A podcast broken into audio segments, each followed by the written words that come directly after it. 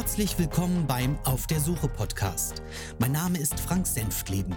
Ich bin Musiker und Komponist aus Berlin. Ich schreibe sporadisch Blogartikel und bin Pianist und Sänger des Rock- und Pop-Projektes The Maze.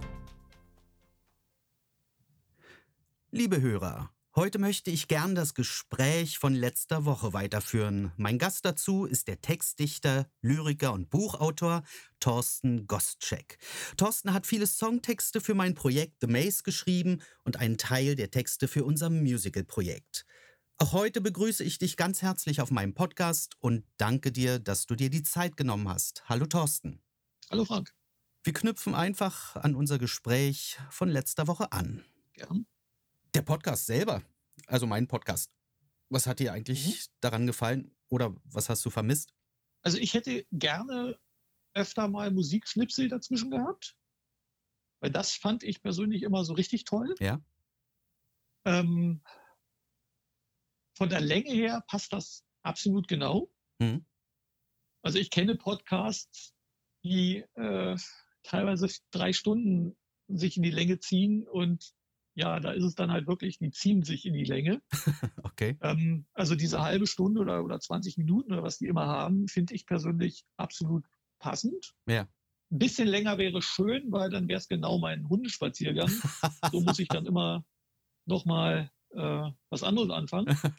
Aber nee, also generell, ich, ich fand es halt spannend, weil ich mehr oder minder ja die zum einen diese, diese Geschichte um das Musical halt mitgemacht habe. Ja. Ein Teil davon bin irgendwo und zum anderen halt, wie du ja sagtest, eine Menge Sachen dadurch erfahren habe, die ich eben nicht wusste. Ja. Wo ich eben mehr oder minder schon außen vor war. Interessant eben auch die Geschichten, dass sich dann halt die Leute nicht mehr gemeldet haben oder ich kenne das ja noch, äh, dass da gesagt wurde, da, da ist jetzt eine, eine Schriftstellerin, die da einen Roman dazu schreibt und äh, ja, dass das alles wirklich so dermaßen komplett im Sand verlaufen ist, dass da sich keiner mehr irgendwo die Mühe gemacht hat. Das ist schon bitter. Ja. Aber eben auch spannend und äh, ja, also wer, ich, ich fand es halt wirklich interessant. okay. Naja, für mich war es einfach wirklich eine Verarbeitung nochmal. Ich meine, ich habe es ja tatsächlich alles aufgeschrieben ne, und habe hab dann Teile dessen ja auch in meinem Blog nachher veröffentlicht, aber ja, irgendwie mit dem Podcast, das hat, hat natürlich auch Spaß gemacht, das in der Form einfach zu verarbeiten. Mhm. Ähm, äh, zurück zum Thema erstmal. Also, äh, du selbst magst ja tatsächlich äh, alle Arten von Musiktheater, von der Oper zur Operette bis hin zum Musical. Welche Stücke, also ich meine jetzt nicht Musikstücke, sondern welche Theaterstücke haben dich denn besonders inspiriert und wie kam es überhaupt zu dieser Leidenschaft? Ähm, witzigerweise mag ich auch wirklich noch Musicals. Ja. Also das, was ich unter Musicals verstehe. Also solche Sachen wie My Fair Lady. Ja. Finde ich persönlich eins der genialsten Bühnenstücke, die es gibt. Okay. Und zwar sowohl in der deutschen als auch in der, in der original äh, amerikanischen oder englischen Fassung. Also auch sowas wie West Side ähm, Story und so. Genau. Ja. Weil das, das passt irgendwo. Wo ich natürlich auch drauf reinfalle, ist auf, ich sag's jetzt mal, in meinen Augen so ein Blender wie Andrew Lloyd Webber. Ja. Aber der hat's halt drauf. Das muss man sagen. Er hat eine, eine Melodie, ein, ein Stückchen, ein Sprengselchen, was immer wieder vorkommt. Er kopiert sich permanent in, in einem Stück, also Phantom der Oper, bestes Beispiel. Ja ähm, wie oft er bestimmte Sachen wiederholt, ähm, er kann es eben. Mhm. Ja, wobei ich. Und dann nimmt man ihm so nicht mal übel, dass, dass dieses Eingangsstück, dieses Dum, Dum, Dum, Dum, Dum, Dum, ja. geklaut ist von Pink Floyd. Ja. ähm, was er ja dann auch zunehmen musste. Ich glaube, der musste sogar dafür bezahlen. Aber ja. das Ding hat mich wirklich wahnsinnig beeindruckt. Das habe ich damals in Hamburg gesehen. Ja. Ähm, ich, ich auch. Und dann hatte ich noch im Theater des Westens ein Stück gesehen, was leider Gottes nirgendwo mehr aufgeführt wurde. Es gibt keine Aufnahmen davon. Ich habe eine Kassette, die gab es damals dazu, äh, zu dem Programmheft. Mhm. Äh, und zwar ist das 1, 2, 3. Mhm. ja, ich habe den, den Komponisten auch angeschrieben. Zwischendurch weiß ich, der ist tot. Ja. Ähm, ja, da kam auch überhaupt gar nichts. Und das war auch eine super tolle Musik. Also das, das hat mich wahnsinnig fasziniert. Da kam dann auch ähm, ja, eine, eine 737 auf die Bühne gerollt. Es war genial, also es war Wahnsinn, was da irgendwo abging. Nein, ansonsten natürlich das Übliche halt. Ne? Also irgendwann hat mich mal jemand äh, zur Zauberflöte mitgeschleppt. Dann habe ich äh, tausendmal, das, das war immer so ein bisschen die Geschichte, das haben sie gespielt in der komischen Oper, wenn irgendwie wieder jemand ausgefallen ist. Hm. Das war ähm, La Boheme. Ja. Und ähm, ja, man wollte eigentlich irgendwas anderes sehen, aber dann war wieder irgendein Schauspieler krank oder sonst irgendwas, kam La Boheme. äh, das habe ich also oft, oft gesehen und ja, Mozart sowieso. Mhm. Ja, wie kam ich? Ja, keine Ahnung, ich weiß es nicht. Eltern? Also ich weiß, Haben dass meine El Musiklehrerin ja? dafür gesorgt hat, dass ich Musik abgrundtief gehasst habe. Okay. Weil die hat es leider überhaupt nicht drauf gehabt. Also Musik an sich fand ich immer toll und äh, die hat es aber geschafft, dass ich zum Beispiel einen Mozart komplett abgelehnt habe. Ja. Bis ich mich dann damit beschäftigt habe. Ja.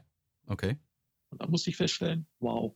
Deine Eltern hatten jetzt nicht irgendwie schon eine Plattensammlung von irgendwelchen klassischen Geschichten oder Musicals nein, oder ähnlichem? Nein, nein, nein. Der erste Verrückte in meiner Familie bin ich. okay. Ja, auch nicht schlecht. Also ich habe irgendwann mal einen Schallplattenspieler geschenkt bekommen und dann hatte ich auch irgendwelche Kinderschallplatten, aber das waren, äh, weiß ich nicht, ich, ich kann mich an, an, eine Single von Toni Marshall erinnern, die irgendwie meine Mutter von irgendwem mal geschenkt bekommen hat oder im Intershop oder wie auch immer. Äh, das, das waren so, so gruselige Sachen, aber es, waren halt, es war halt eine Schallplatte. Ich fand das spannend, diese Nadel in die, in die Rille zu senken und äh, ich habe dann auch so eine Sachen wie Chris Dirk und Frank Schöbel gehört und ja. einfach nur, weil es da war. Ja, aber ansonsten kam da nichts, also klassische Musik. Also mein Bruder hasst abgrundtief so eine Sachen wie Anneliese Rothenberger. da ist der Kreischen rausgerannt. Ähm, ansonsten ist der relativ häufig dann irgendwann im Metropoltheater zu irgendwelchen Operetten gegangen. Ja. Ähm, aber auch da war, war nichts, was, was mich irgendwie beeinflusst hätte, glaube ich. Und aus dieser Zeit kommt dann sozusagen dein Hang zu LPs, also tatsächlich Vinyl. Das, das kommt so aus der, ja, ab der Jugend. Also als ich dann wirklich anfing, ich, ich bin NDW-Fan. Ja, wenn man dann irgendwo, ich habe Tonbänder auf, auf dem Dachboden ohne Ende. Ich bin mit einem Tonbandgerät äh, zu einem Freund gelaufen, der hatte irgendwelche Beziehungen zu irgendwelchen Schallplatten und überspielt und aufgenommen. Und nee, das Exzessive, das, das fing dann erst irgendwann, naja, nach der Wende halt. Ne? Also mein ganzes Begrüßungsgeld und mein ganzes erstes Geld ist äh, im Musicland in, in der Karl-Marx-Straße draufgegangen in Neukölln. Ja. Kann ich mich noch erinnern. Da habe ich mich dann halt eingedeckt mit den ganzen Falco-Sachen und Extrabreit und wie, wie auch immer. Ja. Und ja, ab dann. Wobei es, wo, wo, wobei es ja äh, tatsächlich dort anfing, ähm, dass Vinyl immer mehr rückläufig war oder rückläufiger, weil, weil er. Ja, das hatte aber den Teil, dass die das rückgesetzt hatten. Also ich weiß, so eine Schallplatte kostet dann irgendwie 10 Mark. Achso, okay. Und dann hast du die CDs stehen lassen und lieber dann die äh, Platte gekauft. Ja. Okay. Ja, CDs haben mich auch nie wirklich so interessiert. Also ich habe natürlich, klar, diesen, diesen Boom, also ich habe ja auch ein, zwei CDs. Ja. Und ja, kann man, kann man sagen, was man will, die sind einfach praktischer als, als, eine, als eine LP. Ja. Schon alleine, weil ich keinen Schallplattenspieler im Auto habe. Mhm. Aber es, es, war halt natürlich, ich hatte CDs, äh, als ich noch nicht mal einen CD-Player hatte. Also ich okay. habe irgendwie jemanden kennengelernt, der hat äh, bei SPV ja. damals gearbeitet, PAOD. Er hatte mich irgendwie bemustert mit irgendwelchen Schallplatten und da waren dann eben auch CDs mit bei, ähm, die ich dann noch zu Ostzeiten damals äh, von der Post dann abge abgeholt habe. Die sind auch alle interessanterweise alle angekommen. Ja. Das waren so ganz gruselige äh, Techno-Platten und, und, und ja, alles, was die da halt irgendwo vertrieben haben. Ja. Habe ich auch alle noch. und ja, es war, ich, ich habe mir halt damals angewöhnt, die toll zu finden, weil die habe ich ja gekriegt. Ja, ja. Wenn, wenn man die halt kriegt und von der Schallplattenfirma bemustert wird aus dem Westen, dann ist das was ganz Tolles. Ja, natürlich. Dass die Musik teilweise grottig war. Ja. Ähm, ja, das steht mittlerweile auf einem ganz anderen Blatt, aber. Na gut, ich kann es nachvollziehen. Ja. Ja. Äh, hörst du noch Radio? Im Auto äh, meistens sowas wie NDR Info, Hm. also wirklich Nachrichtensender. Ja. Ansonsten bin ich mittlerweile in dem Alter, wo ich sowas wie NDR 1 höre, Okay. was schon ziemlich peinlich ist. Ja. Aber mittlerweile sind die halt da angelangt, wo, wo man, wo ich mich eben auch so verorte, so in den 80er Jahren. Also die spielen dann auch durchaus mal so eine Sachen wie Depeche Mode oder Ärzte oder halt Sachen, die man vor zehn Jahren im NDR 1 definitiv noch nicht gehört hätte, weil da war es ein Schlagersender. Ja, ja, natürlich. Der Schlager ist heute der 80er Jahre Pop. Anders wiederum, so richtig Radio, so wie es andere hören, äh, eigentlich nicht. Das hat nach der Wende eigentlich aufgehört bei mir. Ja. Ich habe vorher natürlich permanent am Radio gehangen. Mhm. einfach um mitzuschneiden. Ich habe abends so eine Sachen wie BFBS oder AFN gehört, einfach um Sachen zu hören, die andere nicht kennen. Natürlich war dann auch die, die Geschichte, dass ich unbedingt Dinge toll finden wollte, die kein anderer kennt. Spätestens wenn die dann im, äh, im Mainstream angelangt waren, fand ich die nicht mehr so wahnsinnig toll. ja, ja. Und ja, teilweise ist das immer noch so. Also ich habe mir damals allerdings dann auch wirklich Dinge angehört, die ich eigentlich selber gar nicht toll fand, die ich aber toll finden musste, Okay. weil das war was ganz Tolles. Äh, Ja, ich, ich, ich kenne das auch. Ich kenne das auch. Also wenn ich, wenn ich so zurückdenke, was für schräge Sachen wir gehört haben, ähm, ja, der Großteil hat es nicht gehört. Das, Ja, ja, ja, natürlich. Best, bestes Beispiel, erste allgemeine Verunsicherung. Ich Ja. habe die damals kennengelernt, da gab es einen Mitschnitt, irgendwie eine halbe Stunde Konzert irgendwo, wo dann noch die Sachen Afrika und ähm, halt so die ganz alten Sachen, die fand ich super toll. Und dann plötzlich sind die im, im Radio, im Fernsehen bei der, bei der Hitparade aufgetreten mit Küss die Hand, schöne Frau oder so ein Zeugs. Ja, aber die, Lied Plötzlich fanden die alle toll. aber die Lieder, ähm, die alten Lieder beziehungsweise die Inhalte sind ja trotzdem immer wieder ähm, weitergetragen worden. ja, Und, und äh, das waren ja diese, diese Spaßlieder, naja, das waren ja eigentlich eher die Ausnahmen. Ne? richtig, ja. Ja. Das ist auch immer noch so. Das ist auch immer noch so, natürlich. Gut, äh, kommen wir mal zurück einfach zum Musical. Also, Jawohl. ähm, Wann kommt das auf die Bühne? ja. Erstmal kein Thema. Also für mich. Für mich war irgendwie, ähm, ja, nach, nachdem ich ähm, das letzte Mal das ganze Manuskript selber überarbeitet hatte ähm, und im Grunde überhaupt nichts zurückkam, ähm, habe ich einfach wirklich die Lust verloren. Also das Musical liegt, beziehungsweise die Sachen, die gemacht sind, äh, die, äh, die geschrieben worden sind, die komponiert worden sind, die liegen seitdem wirklich in irgendwelchen Ordnern. Und ich habe mich einfach darum nicht mehr geschert, weil ich es innerlich ausgeblendet habe, abgeschlossen habe. Ja, wie ich es im Grunde ja auch hier ähm, in diesem Podcast wirklich äh, auch erzählt habe. Äh, Vielleicht kommt das irgendwann. Vielleicht kommt das irgendwann nochmal, dass ich sage, okay, ich, ich hole mir jetzt das ein oder andere raus oder, oder suche mir vielleicht auch nochmal Leute, äh, die mit mir das Ganze singen könnten oder, oder nochmal anders aufbereiten könnten oder man erzählt die Geschichte, wie auch immer. Ich weiß es nicht. Also ich habe es hab's immer noch nicht wirklich auf irgendeiner To-Do-Liste. so, was wollte ich eigentlich? Ich, ich wollte dich eigentlich fragen, ähm, ich habe dich ja erst zwei Jahre nach Beginn der ersten Arbeiten an diesem Projekt gefragt, ob du, äh, ob du Lust hättest mitzumachen.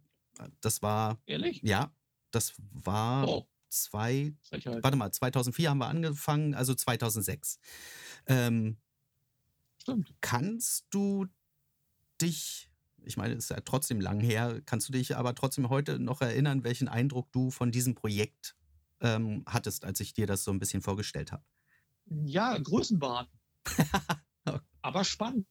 Es, es war halt, also ich konnte mir nicht vorstellen, dass das was wird, aber die, die Vorstellung, an etwas mitzuarbeiten, was eventuell dann doch wieder erwarten was wird, äh, fand ich wahnsinnig spannend. Also ich, ich weiß, ich habe, äh, ja, es war 2.6, definitiv. Ich hatte, ich, ich musste jemand irgendwie nach Bad, Bad äh, Bentheim oder sowas fahren und, und musste dann da warten. Und ich hatte das Manuskript hatte ich dabei, das war 2.6 äh, habe dann da in irgendeinem Café gesessen und habe mir dieses Manuskript durchgelesen und schon Notizen gemacht und so weiter. Mhm. Und ja, ich fand das wahnsinnig spannend. Ja. Kam mir wahnsinnig wichtig vor. ja, also ich fand es ja auch spannend. Ähm, das war ja auch tatsächlich noch die Zeit, äh, mhm. wo viele Ideen erst überhaupt entwickelt wurden. Also die ganze Geschichte existierte ja tatsächlich noch nicht in irgendeiner Form. So ein paar erste Ideen waren sicherlich da, ähm, aber dieses Weiterspinnen war ja, äh, hat ja noch gar nicht stattgefunden, geschweige denn, dass wir überhaupt richtig an dem Dokument äh, oder an irgendwelchen Dialogen oder Ähnlichem arbeiteten. Ja, das kam dann später, kann ja? ich mich erinnern. Da hatte Jörg irgendwie so, so ein Google-Doodle äh, wo man sich irgendwie einloggen konnte und dann da dran rumschreiben und so weiter. Also ich, ich mag sowas ja eigentlich, ja. Äh, wenn ich nicht immer meine Passwörter vergessen würde. Und insofern fand ich das schon spannend, mit mehreren Leuten an irgendeinem Projekt zu arbeiten. Ja. Nur es, es kam dann halt relativ schnell raus, dass das irgendwie nicht weiterging. Also es, es hm. hat mich ja auch genervt, dann, dann mich über Sachen zu unterhalten, die die noch gar nicht auf der Tagesliste oder ja. die noch nicht auf der Agenda standen, mhm. ähm, über irgendwelche Finanzierungen oder ja, ein Format für, für, also eine Formatierung für den Text und so weiter, mhm. wo ich sage, meine Güte, schreib doch erstmal den Text, dann kannst du formatieren. Ja. Und das kam dann relativ schnell, leider. Ähm, du hattest ja vorhin gesagt, dass du im relativ frühen Stadium im Grunde schon dieser, dieser ganzen Musikerentwicklung, dass du es nicht auf einer Bühne siehst, sondern du sprachst dann eher von Hörspiel und mhm. so in der Art ähm, dass du nicht dran glaubst, dass die ursprünglichen Ideen überhaupt Bestand haben werden und sich die Story völlig verändern beziehungsweise in eine neue Richtung äh, sich entwickeln wird. Ja, wie, wie kamst du so zu dieser Annahme? Weil das war für mich ähm, erstmal ja noch nicht so denkbar, weil ich in diesem Prozess einfach drin war. Aber du sagtest dann, oh, du siehst das so und ja, wie kam es? Naja, das hing unter anderem damit zusammen, dass ich eben unter einem, einem Manuskript oder, oder unter einem machbaren Manuskript oder interessanten Manuskript was anderes verstanden habe. Also das beste Beispiel ist ja die Ursprungsidee, Jörg, alle sind gut. Ja. Ja, jedes Buch, jedes Theaterstück, jeder, jeder Film lebt von Gegensätzen. Also das ist ein guter, das ist ein schlechter. Ja, ja, ich weiß. Und das war ja da nicht. Die waren ja alle gut sicher alle lieb. Ich weiß. So, und das war ja auch tatsächlich. Ja, da war mir klar, das kann, das kann so nicht bleiben. Das, das, das wird so nicht bleiben, weil was will man daraus machen? Ja, wobei, äh, das war ja auch, das war ja auch eine Folge im Podcast, wo es genau darum ging. Ja, ja, ich weiß. Ja, natürlich. Ich meine, du kamst ja am Ende. Ich brauche einen Bösen. Ja, genau. Und ja. Äh, das war ja im Grunde wunderbar. Und das hat ja auch gut gepasst. Also, ähm, obwohl das Ganze wieder umgedreht werden sollte, ähm, das waren ja die Diskussionen. Also ich mhm. erinnere mich sehr genau daran. Ähm, ja, das waren halt die Sachen, wo ich sage, hm, kann ich mir eben nicht vorstellen, dass das so bleibt. Ja. Weil was will man daraus machen? Hm. Knuddeln sich nachher alle zu Tode ja. oder ähm, du, passt nicht. Du meintest eben hier äh, mit diesem mit diesem äh, Internetschriftstück Stück, du fandst das spannend, daran mitzuarbeiten, aber du hattest auch irgendwann mal gesagt, ähm, dass du Teamarbeit in so einem Projekt eher kritisch siehst. Ja, ja, weil. So, so von wegen, jeder macht, was er kann und keiner sollte sich einmischen. Aber dann arbeitet ja doch jeder. Im Prinzip schon. Also, ja, im Prinzip schon. Also, das, das, so arbeite ich halt. Ja. Also, das beste Beispiel, um jetzt mal ein bisschen Werbung zu machen, ist ja hier der Goldene Engel. ähm, da hatte ich halt, ich habe das auch meiner Schwester geschickt ja. und die meinte dann, ähm, ja, aber Mutter, das ist schon ganz schön hart, kannst du da nicht Oma draus machen? Mhm. Nee, kann ich nicht, weil ich habe da Mutter draus gemacht und das bleibt jetzt die Mutter. Natürlich bei so einem Teamprojekt ähm, ist es immer so. Das, das Problem ist ja nur, es wurde ja alles kleingeredet. Also es wurde ja alles auseinandergenommen hauptsächlich von Jörg, weil an irgendjemand anderen kann ich mich gar nicht erinnern, dass da jemand mitgeschrieben hat. Ja. Ähm, und egal, was man da geschrieben hat, es war halt irgendwo immer so, dass ihm das nicht gefallen hat. Und letztlich ist das okay, aber wenn man dann fragt, ja, wie denn dann? Ja, weiß ich nicht, aber so nicht. Ja. Und insofern, ja, da sehe ich Teamarbeit tatsächlich problematisch. Okay, also äh, Teamarbeit nur in der Hinsicht, dass jeder seinen Bereich am Ende abdeckt, aber bei den anderen eben halt nicht, nicht mitmischt. Genau. Okay. Du sprachst diese Aussagen an, die ja von Jörg kamen. Ähm, er wollte ja was vermitteln und irgendwann hast du auch gesagt, dass das ja eher unwichtig ist. Ne? Also auch für, mit dem Hintergrund der Science Fiction, was für dich irgendwie nur eine reine Metapher war, also der Bezug im Grunde zur Jetztzeit. Warum sollte man so eine Sachen au außen vor lassen? Die Frage habe ich jetzt nicht verstanden. Ähm, Jörg hatte seine Aussagen, mhm. die, er, die er vermitteln wollte. Also äh, angefangen eben halt von der Umwelt ähm, hin über irgendwelche Kriege, die gemacht wurden, über, über ähm, andere Dinge. Mhm. Du hattest gesagt, die Aussagen sind eigentlich relativ unwichtig, weil du willst das oder du würdest äh, dir ein Stück eigentlich nur anschauen ähm, zur Unterhaltung und nicht um, um, über irgendwas nachdenken zu denken. Dieser, dieser Bezug. Uh, das habe ich gesagt. Ja. Mann, ist das oberflächlich. ähm, ja, ich, ich glaube, wenn man ins Theater geht, dann ist es so, dass man sich da auch gerne ernste Themen anguckt. Ja. Also ich habe vor kurzem im Theater Terror gesehen, hm. was ich wahnsinnig spannend fand, überhaupt nicht lustig, überhaupt nicht unterhaltend, sondern halt wirklich zum Nachdenken anregend und eben am Schluss auch zum Mitmachen, mhm. mit Abstimmen. Mhm. Äh, ich habe The King's Speech gesehen, äh, was ja auch nicht wirklich reine Unterhaltung nur ist. Ja. Ähm, aber in einem Musical kann ich mir sowas eben nicht vorstellen. Ah. Ja, beim König der Löwen stirbt, glaube ich, irgendein Tier. Ähm, aber ansonsten geht es da relativ bunt und lustig zu. Ja. Ja, ich sehe da wirklich diesen erhobenen Zeigefinger äh, Krieg ist schlimm und Umwelt und tralala und kann ich mir halt wirklich in einem Musical nicht vorstellen, beziehungsweise war für meine Mitarbeit unwesentlich, weil ich, ich habe halt bestimmte Situationen gehabt. Mhm. Man trifft Frau ja. und die singen sich jetzt gegenseitig an. Ja. Was, was da ringsherum passiert, war jetzt für, zumindest für meine Arbeit an der Stelle unwesentlich. Okay. Das ganze Ding zusammensetzen, ja, dafür waren wieder andere da. Rein theoretisch. Theoretisch. theoretisch, richtig. Ja, ich war dann. Die Frage ist, muss man mit einem erhobenen Zeigefinger, also so, so, so plump ja. erhobenen Zeigefinger, wirklich sowas machen? Ja. Und ja, wenn man sowas macht, glaubt man, dass sich das jemand gerne anguckt. Ja, natürlich muss diese Frage gestellt werden. Das war ja auch eine der ersten Fragen, die ich mir stellte. Ne, es mhm.